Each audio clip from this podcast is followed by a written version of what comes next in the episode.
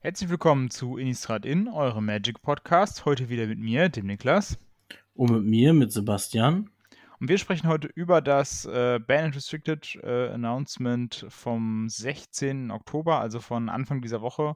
Und äh, da gibt es ja so zwei Themen eigentlich. Einmal das Announcement selbst und dann haben natürlich noch äh, Wizards das genutzt, um ähm, einen neuen Booster-Typ sozusagen anzukündigen, nämlich das sogenannte Play Booster. Und äh, genau, das sind unsere beiden Themen für heute. Und wir starten erstmal mit dem eigentlichen äh, Announcement am Montag. Ähm, das ist ja mit viel Spannung erwartet worden, wie immer eigentlich. Ähm, aber dann war es, glaube ich, dann doch, ja, sehr, sehr kurz. Äh, das steht einfach nur drin. Ähm, es gibt keine Changes für irgendein Format, also es bleibt sozusagen alles, wie es ist.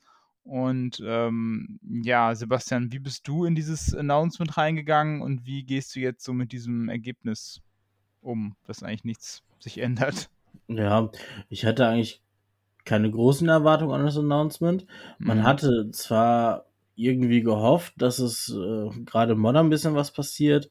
Ja. Ähm, weil da doch schon ja im Prinzip das, das Meta recht festgefahren ist. Viel entwickelt sich momentan um diese Four-Color Beanstalk-Listen und um Rakdos Evoke oder RB Scam, wie man es auch nennt. Ähm, dass du halt ja. ja wieder so ein bisschen so ein Zwei-Deck-Format entwickelst. Hier und da hast du noch so ein paar andere Decks, die immer mal wieder so ein Fähnchen hochhalten, so nach dem Motto, hallo, ich bin auch noch da. Äh, ich glaube irgendwie gerade Hardened Scales ähm, mit dem mit dem Kochtopf, den sie jetzt gekriegt haben in Eldraine, ja. kann auch noch so ein bisschen was anstellen. Die sieht man auch immer mal wieder aufploppen, die Listen. Aber ich glaube, so ein bisschen frischen Wind hätte dem Format halt schon, schon wieder gut getan, weil das Unbanning von Pure hat ja auch irgendwie gar nichts gebracht, oder? Nee, also ähm, es hat jetzt tatsächlich, ich habe es ja jetzt auch äh, ein paar Mal schon gespielt und es ist halt, so wie ich es mir gedacht habe, es ist halt ganz nett in Anführungszeichen oder es ist auch mal so ganz cool, aber es hat jetzt nicht wesentlich irgendwie großartige Veränderungen oder sowas gebracht. Es ist einfach eine, eine, ja, wie gesagt, eine nette Karte, aber jetzt nicht mit dem Potenzial, jetzt irgendwie großartig das Meta zu verändern. Ähm, ja, ich glaube, die meisten äh, Erwartungen waren tatsächlich bei Modern, dass sich da irgendwas tut. Bei Pioneer teilweise auch, weil da das Meta dann doch auch, ja, auch relativ festgefahren ist. Ich glaube, da ist sogar noch weniger Bewegung drin als jetzt im Modern. Ähm, genau. Da hatten sich. Im, hm? Im Pioneer heißt es halt auch, ne, mit dem Raktos Midrange Deck ja. und mit dem Mono Green Devotion Deck. Da ist es halt auch, ne? Und im, im Modern hatten sie sich ja alle so ein bisschen gewünscht, dass es äh, Grief und Fury trifft und dann mhm. noch irgendwas aus dem Beanstalk-Deck, also wahrscheinlich das Beanstalk, weil das das Deck einfach noch mal mehr over the top gebracht hat, äh, weil du du spielst so Solitude und hast halt keinen Kartennachteil mehr, weil du ziehst eine Karte für deine Solitude nach, die du evokest. Und wenn du so hardcastest, dann ziehst du auch eine Karte nach. Dann bist du nicht mal minus zwei Handkarten, sondern noch minus eine Handkarte beim Evoken. Und beim Hardcasten gehst du mit null raus. Also da ähm, ne, ersetzt sich die Karte halt selber. Und das Beanstalk ersetzt sich ja auch selber. Und das Leyline Binding wird dann auch durch das Beanstalk ersetzt. Und ich meine, wenn du da zwei Stück von liegen hast, ist sowieso vorbei. Dann ziehst du halt zwei Karten für jede Leyline Binding, die du spielst. Das ist halt schon echt brutaler Kartenvorteil. Und ähm, da kommen halt so faire Decks, so wie Junt zum Beispiel oder irgendwie uh, The Rock, die kommen da halt gar nicht mit hinterher. Und das sind eigentlich die Decks, die den Gegner outgrinden. Und das, das können die halt einfach nicht mehr, weil die mit dem Kartenvorteil nicht, nicht hinterherkommen, nicht mithalten können. Ja, also letztlich ist es ja so, also das hat sich ja so alles verschoben, dass du ja quasi, also das Deck, was vorher mal Junt oder The Rock war, das ist jetzt einfach dieses Raktos Midrange-Deck halt einfach, ne? Also ja, gut, das Scam-Deck hat ja noch einen ganz anderen Gameplan, weil eigentlich willst du Non-Games erzeugen und dadurch gewinnen. Ja, natürlich, aber äh, du hattest halt sonst, ich sag mal, vorher hattest du schon diese sozusagen die, die sehr stark auf Value ausgerichteten Decks mit einem super starken Endgame und du hattest halt Junt, die das halt entsprechend, äh, die das halt gemanagt haben auf, auf die eine Seite hin. Und auf der anderen Seite hattest du Junt gegenüber halt der ganzen, ich sag mal, dieser ganzen Combo-Decks oder halt so Burn, so super harte Agro-Decks. Und ähm, Junt stand sozusagen immer so ein bisschen dazwischen als Midrange-Deck, was natürlich auch in gewisser Weise Kartenvorteile natürlich erzeugen kann, aber ähm, ja, so ein bisschen so die Polizei auf der einen, auf der anderen Seite ist. Ähm, ja, dieses Raktos Midrange Deck hat halt einen ganz anderen Gameplan, deswegen ist es, glaube ich, auch ein bisschen, ähm, haben es, glaube ich, auch viele Leute deswegen so ein bisschen auf den Kika gehabt. Ich glaube, es geht nicht um das reine Power-Level, sondern es geht einfach darum, ähm, dass du halt diesen Play-Pattern hast, der halt jetzt nicht so wahnsinnig äh, nicht so wahnsinnig interaktiv und nicht so wahnsinnig spaßig ist bei einem Deck, was so zwischen 21 und 22 Prozent Meta-Anteil hat, ähm, wo Wizards öfter in der Vergangenheit auch schon gesagt hat, nee, also das ist uns eigentlich viel zu viel. Ähm, das, das, das geht ja gar nicht. Also ähm, ja, also ich sag mal, wenn man sich das anguckt, also Raktos zwischen 21 und 22 Prozent, danach eben die die Four Five Color Omnat Listen, ähm, Crashing Footfalls und Amulet Titan, so ungefähr ist jetzt gerade in dem Moment, äh, wo wir gerade aufzeichnen.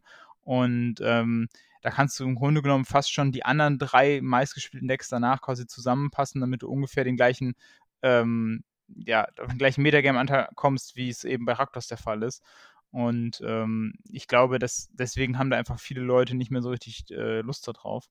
Und ähm, deswegen hätte ich es natürlich schon nachvollziehen können, wenn Wizards da jetzt einmal eingreift. Und dann ist, so wie du es gesagt hast, schon richtig, wenn man halt bei diesem Deck eingreift, dann ist halt klar, okay, was ist halt die, die, der Schluss daraus? Der Schluss halt daraus, dass die, sagen wir, diese ganzen ja, Value-Listen so ein bisschen ihren natürlichen Feind an der Stelle verlieren und dann hätte man sich dann eventuell auch beim, bei diesem Beanstalk eventuell bedienen können. Aber ich glaube, momentan ist die Philosophie bei Wizards einfach, solange es nicht komplett broken wird, werden sie nicht eingreifen. Ich glaube, das ist schon, schon länger so. Ja, ich muss gerade überlegen, ähm, Aspiring Spike hat halt auch wieder irgend so ein Cascade Beanstalk Deck rausgehauen, was halt komplett over the top sein soll. Ich habe jetzt keine Liste irgendwie gerade ähm, zur Hand, ich, äh, aber das soll wohl auch schon irgendeine Modern Challenge oder sowas gewonnen haben der hat sich wohl auch auf die Fahne geschrieben, das Beanstalk-Deck oder die Karte äh, ja zu berechnen zu gucken, was man da alles mitmachen kann. Also ich glaube, so ein Banning von der Karte wäre echt nicht verkehrt gewesen. Ja, aber ich glaube, dass das grundlegende Problem, glaube ich, also das grundlegende Problem, wenn wir jetzt von Modern ausgehen, ähm, ich glaube, da kann man einfach auf unsere ähm, Episode verweisen, wo wir halt über Modern äh, plakativ sozusagen als Block Constructed bezeichnet haben, wo wir mal so ein bisschen da reingegangen sind, wie das Format sich verändert hat. Und ich glaube, das ist einfach das Problem, was einfach dem Ganzen zugrunde liegt. Und ähm, da kann man jetzt natürlich eine Karte wieder bannen, aber dann kommt die nächste und wie gesagt, äh, wir sind ja im Jahr 2024, gehen wir ja quasi in Modern Horizons 3 rein. Ähm, da wird das Metagame nochmal richtig durchgepustet werden. Da wird sozusagen die nächste, steht sozusagen die nächste Rota äh, Rotation an. Und ähm, im Grunde genommen wird das Format quasi über Power Creep geregelt, mehr oder weniger. Und äh, also jetzt die letzten zwei bis drei Jahre. Und ähm, das ist einfach der Weg, für den Wizards sich entschieden hat. Das kann man gut finden, das kann man schlecht finden, wie auch immer. Ich möchte das auch gar nicht so stark bewerten, aber das ist jetzt einfach so.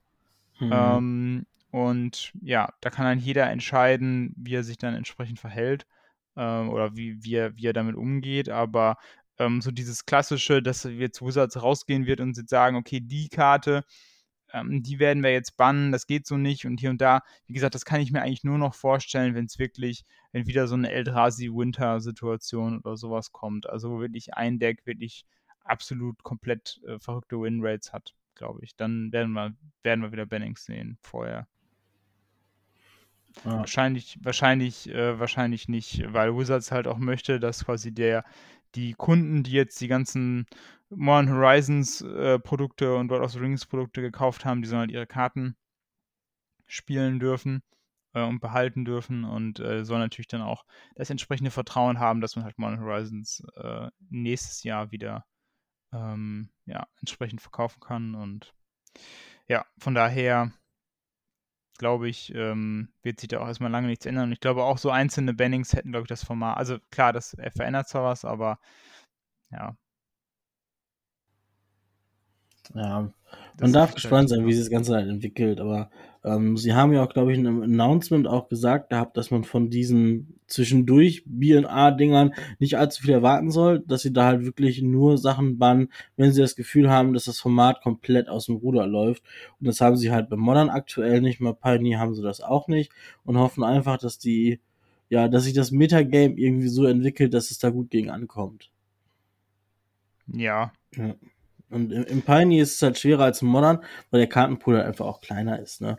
Ähm, ich glaube, wenn man hingegangen wäre und gesagt hat, so, okay, äh, Monogrün und Raktos, das sind so die beiden stärksten Decks im Format, die nehmen wir einfach jetzt jeweils eine Karte. Beim Monogrün ähm, hätte es in meinen Augen gut den Kahn treffen können, weil mhm. der mit seiner Static Ability auch einfach Decks aus dem Format raushält und ähm, in, in Raktos hätte man, ich sag jetzt einfach mal, Fable of the Mirror Breaker bannen können, ähm, weil es mhm. einfach auch eine sehr starke Karte ist, die das Deck halt irgendwie so ein bisschen zusammenhält, ne?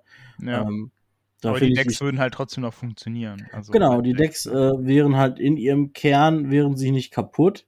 Ne? Also wenn wir jetzt zum Beispiel, wenn du Nyktas bannen würdest, wäre das monogrüne Deck halt kaputt. Ja. Ne? Das wird halt nicht mehr funktionieren.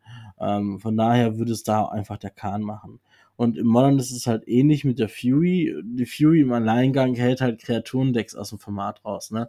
Äh, ja. Seitdem die Fury da ist, siehst du eigentlich so gut wie keine Elfendecks mehr. Du siehst nee. keine Mehrvolk-Decks mehr und Humans halt auch nicht. Ja, ähm, ja, ja, das, das ist auf jeden Fall. Das ist ein guter Punkt. Was also, ich halt eigentlich total schade finde, weil bis Modern Horizons 2 waren waren das halt wirklich drei sehr gute, sehr starke Tribal Decks, die auch wirklich immer gut vertreten waren. Und jetzt, äh, jetzt durch Fury dann halt nicht mehr. Ja. Stimmt, also ja. das ist bei Fury tatsächlich noch äh, ein bisschen restriktiver als jetzt bei der ähm, bei der schwarzen. Äh, ja, so Grief macht halt einfach diese mit der mit dem mit dem Scam Play da, ne, Turn 1, Evoke Grief und dann klären wir da den Spell drauf, dass sie wieder ins Spiel zurückkommt. Ähm, dadurch nimmst du halt dem Gegner die beiden stärksten Handkarten und ähm, hast im Prinzip einen, ich sag jetzt mal, einen Menace-Beater, in der Regel mit drei oder vier Power da liegen, der halt immer schon den Gegner mal Alleingang schnell mal auf zwölf oder acht Leben runterprügelt, weil du ihn halt auch mit Removal dafür sorgen kannst, dass er halt auch regelmäßig durchkommt. Und der Gegner hat halt einen Forsten Mulligan auf 5. Ja. ja. Und äh, alternativ, wenn du on the play bist, kannst du halt mit Ragavan Blood Moon Turn 2 auch mal so ein Spiel beenden. Ja, das stimmt. Ja, und das ist halt so ein bisschen der, ja, was ich eben meinte mit, dass du halt versuchst, Non-Games zu kreieren und die dann halt zu gewinnen. Das ist halt dann, ja, hat dann für mich halt kein äh, ja, großen Mehrwert, das Spiel dann, ne? dass ich einfach gewinne, weil ich eine gute Starthand hatte und nicht, weil ich es runtergespielt habe. Ne? Ja, also, ich meine, klar, ja. wenn du das Deck gemeistert hast, kannst du auch eine Proto mitgewinnen. Das war halt schon ein ziemlich cooles Finale. Ich habe es halt hart gefeiert, als er dem Tron-Spieler seinen Ulamok da abgezwackt hat und den gecastet hat. Mhm. Ähm, das war dann schon Weihnachten für mich, so ein bisschen. Nichts gegen Tron-Spieler, aber ähm, es war dann doch eine Freude zu sehen. Ähm, dass er seinen eigenen Ulamok da um die Ohren gekriegt hat. Ja. Nee. Aber eigentlich wissen wir ja auch, dass dieses B&A-Announcement einfach so ein Ding war, so nach dem Motto, ach ja, äh, wir machen nichts, aber wenn wir schon mal eure Aufmerksamkeit haben, lest euch doch einmal folgenden Artikel durch. Genau. Das ist eine sehr gute Überleitung. Ich liefere noch schnell eine kurze Zahl nach. Ich habe schnell nachgeguckt. Also zum Beispiel, ähm, also die Fury ist mittlerweile die meistgespielte Kreatur im Format mit ungefähr 43% der Decks, deswegen kann ich sehr gut nachvollziehen, warum viele Leute dann eben, ja, nicht mehr quasi äh, solche Decks spielen, die da eben sehr hart gegen die Fury verlieren, weil ich sag mal 43%, das ist fast 50%, das ist fast jedes zweite Deck. Ähm, ja, also dann bräuchst du halt tatsächlich nicht mehr funktionieren, äh, tatsächlich nicht mehr probieren. Ähm, ja, aber genau, das hast du jetzt schon sehr gut übergeleitet und zwar ähm, gibt es quasi einen äh, neuen Booster-Typ und dafür werden zwei verschwinden. Davon nochmal kurz in Erinnerung gerufen. Ähm, ich weiß gar nicht mehr, vor wie vielen Jahren das war. Vor ein paar Jahren hat Wizards äh, gesagt, okay, ähm, wir machen jetzt hier verschiedene Booster-Typen ähm, und die werden auch in unterschiedlichen Displays verkauft, die auch verschiedene Preise haben und die sich auch unterscheiden, je nachdem, was da für Karten drin sind. Und die haben dann eben diese ähm, ja, es gab dann eben ähm, Draft Booster, Collector, äh, Set Booster und Collector Booster. Die Draft Booster sind quasi die bisherigen Booster gewesen und dann eben Set Booster und Collector Booster nochmal oben drauf, die dann eben ja mehr Rares, mehr fancy Foils und so weiter enthalten, dafür aber auch entsprechend mehr kosten. Und ähm, jetzt hat Wizards angekündigt, dass sie quasi die Draft Booster und Set Booster auslaufen lassen werden und die werden dann quasi zu einem neuen Play Booster quasi. Also es gibt dann in Zukunft nur noch Play Booster und Collector Booster und ähm, es gibt da so ganz viele kleinteilige Unterschiede. Im Grunde kann man sich so merken, die Play Booster sind quasi wie Set Booster oder zum größten Teil sehr ähnlich wie Set Booster, nur sie wollen sich jetzt darauf ähm, ja, darum kümmern, dass sie vom Design her trotzdem gut für den Draft funktionieren, was ja bei den Set Boostern ähm, ja explizit nicht der Fall war. Genau. Die Set Booster dienten eigentlich nur dafür, also die waren für Spieler und Spielerinnen, die einfach nur Booster aufreißen wollten und sich an Foils erfreuen wollten und halt auch eine etwas höhere Chance haben auf mehrere Rares oder mehrere Mythics, ne? Weil du einfach viele verschiedene Slots in den Boostern hattest. Ähm, oft war das ja so, dass du halt in den Set Boostern hattest du halt standardgemäß deinen Rare Slot da war halt Safe No Rare und Mythic drin. Und dann hattest du halt noch irgendwie ähm, dein, ich sag mal, Special Treatment Slot. Je nachdem, was du halt für ein Special Frame in der Edition hattest, ähm, war da halt auch mal eine Karte mit dem Special Frame drin. Das hätte auch eine Rare und Mythic sein können. Dann hattest du halt noch ähm, den garantierten Voll-Slot in dem Booster. Der kann halt auch eine Rare oder eine Mythic sein.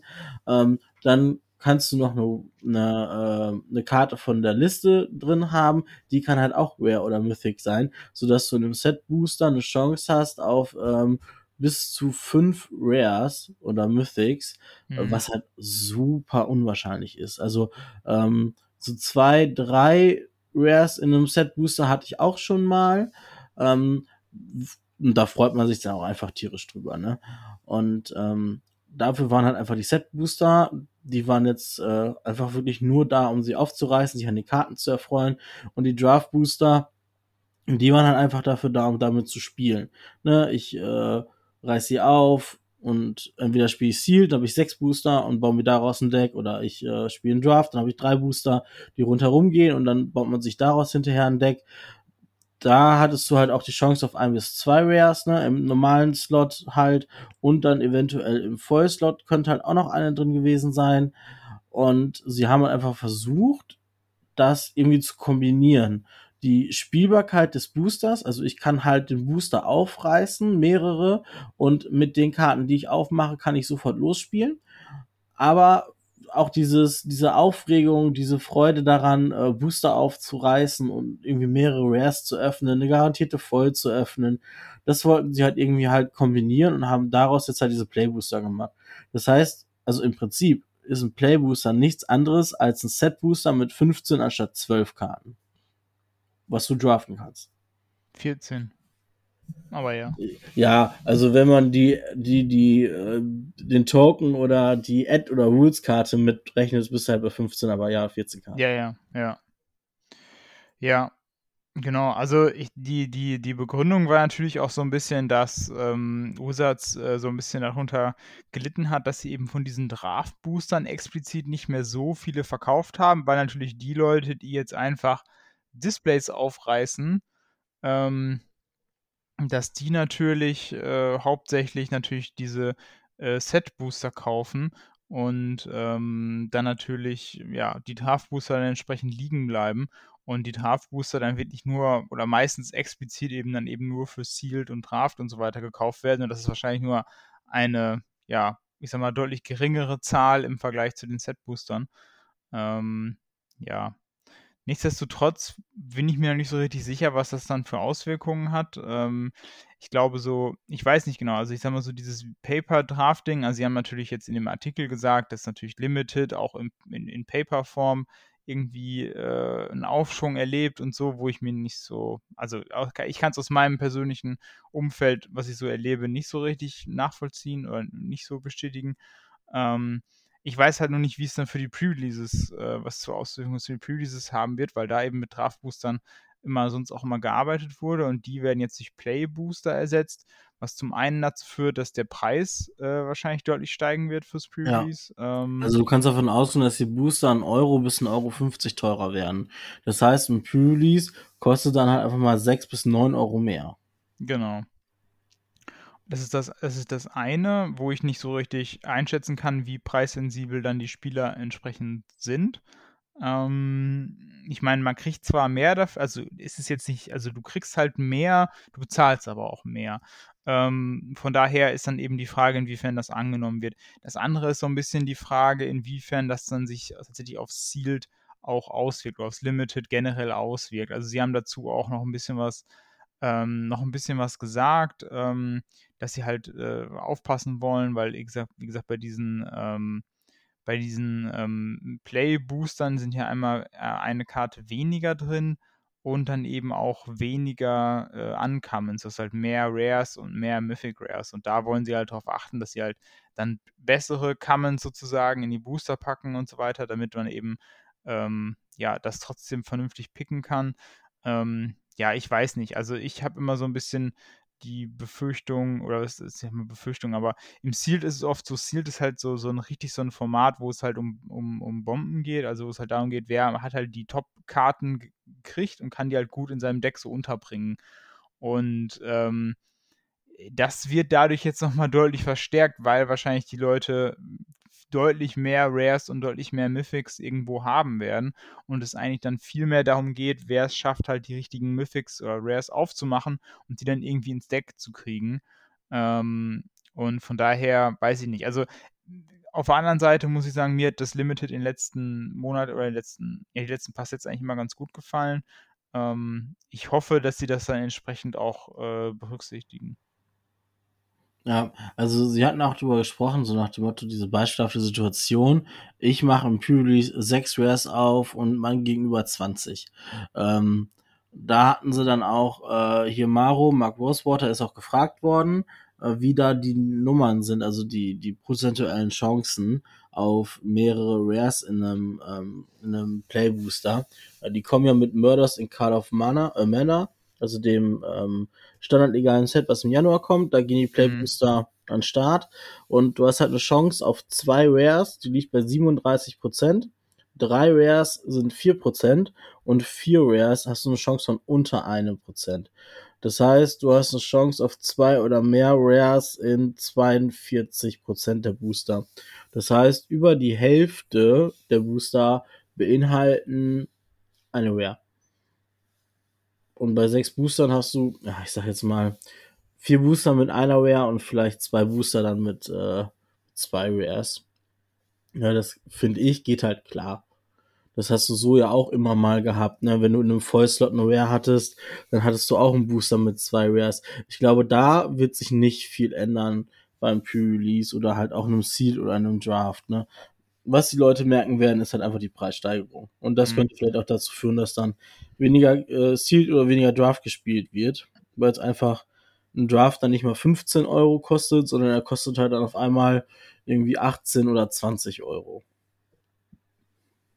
Hm, ja, also ich bin mal gespannt. Also ich sag mal, wir spielen jetzt zum Beispiel auch häufig dieses Tour de Giant ähm, Pre-Release und ähm, beim Tour de Giant Pre-Release, äh, da kannst du dann natürlich dann, also ich ja. mir jetzt überlege, also wie viele Rares mache ich dann auf? Wenn ich sechs Booster habe, ich sag mal, zehn Rares schaffe ich vielleicht schon aufzumachen. Ja. Dann habe ich, noch meine, Promo hab ich noch meine Promo.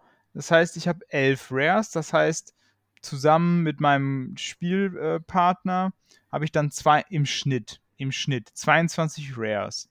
Und ich kann ja eigentlich, ich sag mal, in den meisten Fällen, du spielst ja ungefähr äh, zwei, ich sag mal, jeder spielt zwei Farben, das heißt, eine Farbe fällt meistens raus. Das ist jetzt alles so, ne, also eine, eine, eine mal einfach so, so ein bisschen so, versucht das so ein bisschen als so eine Vermutung, wie es so ungefähr abläuft. Man kann das natürlich auch alles ganz anders machen, aber meistens bietet es sich dann an, du spielst eine Zwei-Farb-Kombination und aus den anderen drei Farben spielt dann der andere äh, auch eine Zwei-Farb-Kombination. Das heißt, du schaffst es eigentlich immer, recht viele Rares auch unterzubringen. Ne? Und dann kann ich mir schon vorstellen, dass du dann Limited Decks hast, wo du so schon so 6, 7, 8 Rares schon spielen kannst. Ähm, Ja, also ich bin einfach gespannt. Ich bin da jetzt, ich weiß nicht, ob das, äh, das hängt natürlich auch stark davon ab, wie die Rares und Mythics entsprechend designt werden. Wenn natürlich alle irgendwie fürs Commander designt sind oder so oder für, ähm, ja, irgendwie für oder so ganz Länder spezielle Sideboard-Karten, ja, oder Länder sind, ähm, dann ist natürlich was anderes. Ja. Ähm, deswegen, das würde ich jetzt erstmal auf einen, auf Versuch drauf ankommen lassen. Aber ja, dieser finanzielle Aspekt wird vor allen Dingen ein Problem sein, wenn du jetzt wirklich noch Leute hast oder Leute hast, die regelmäßig Paper Drafts machen. Ich sag mal, wenn ich jetzt mal ein Pre-Release mache und das ist alle paar Monate und ich gebe da jetzt mal 5, 6 Euro mehr aus, ich vermute mal, dass jetzt die meisten Leute, die sowieso jetzt auch regelmäßig Pre-Release machen, dass sie es vielleicht jetzt vielleicht eher noch verschmerzen können, aber wenn ich wirklich regelmäßig ähm, drafte, dann ist das schon ein großer Unterschied und ähm, vielleicht nochmal mehr eine ähm, nochmal mehr ein Anreiz, eben auf Arena zu gehen, wo ja sowieso, glaube ich, schon ähm, der Limited-Bereich schon, glaube ich, recht stark ist. Also Draft und Sealed im, im, im Arena schon recht stark sind. Ähm, ja. Ich denke, diesen Trend auch nochmal verstärken. Das sagten sie ja in dem Weekly MTG Video, da kam das ja auch. Ne, da hatten sie ja auch über die Playbooster gesprochen und auch wie du eben schon sagtest, ähm, haben sie auch geguckt, dass sie die die Commons und Uncommons, dass sie da noch so ein bisschen dran schrauben, dass die halt wirklich spielbarer gemacht werden, dass du halt mehr von diesen ähm, Uncommons hast, wo du äh, ja auswählen kannst, ne? Äh, eine Karte mit drei Effekten und du kannst dir halt den aussuchen, der für deine Situation gerade am besten ist. Mir fällt jetzt gerade zum Beispiel Shieldred's Edict als bestes Beispiel ein. Ne? Mm. Das ist ein Instant für ein beliebiges und für ein schwarzes und äh, du bestimmst eins, jeder Gegner opfert eine Nicht-Spielstein-Kreatur, jeder Gegner opfert eine Spielstein-Kreatur oder jeder Gegner opfert einen Planeswalker. Ne? Die Karte ist halt nie tot, weil eins von den dreien liegt eigentlich immer auf dem Feld. Ja, meistens schon, ja.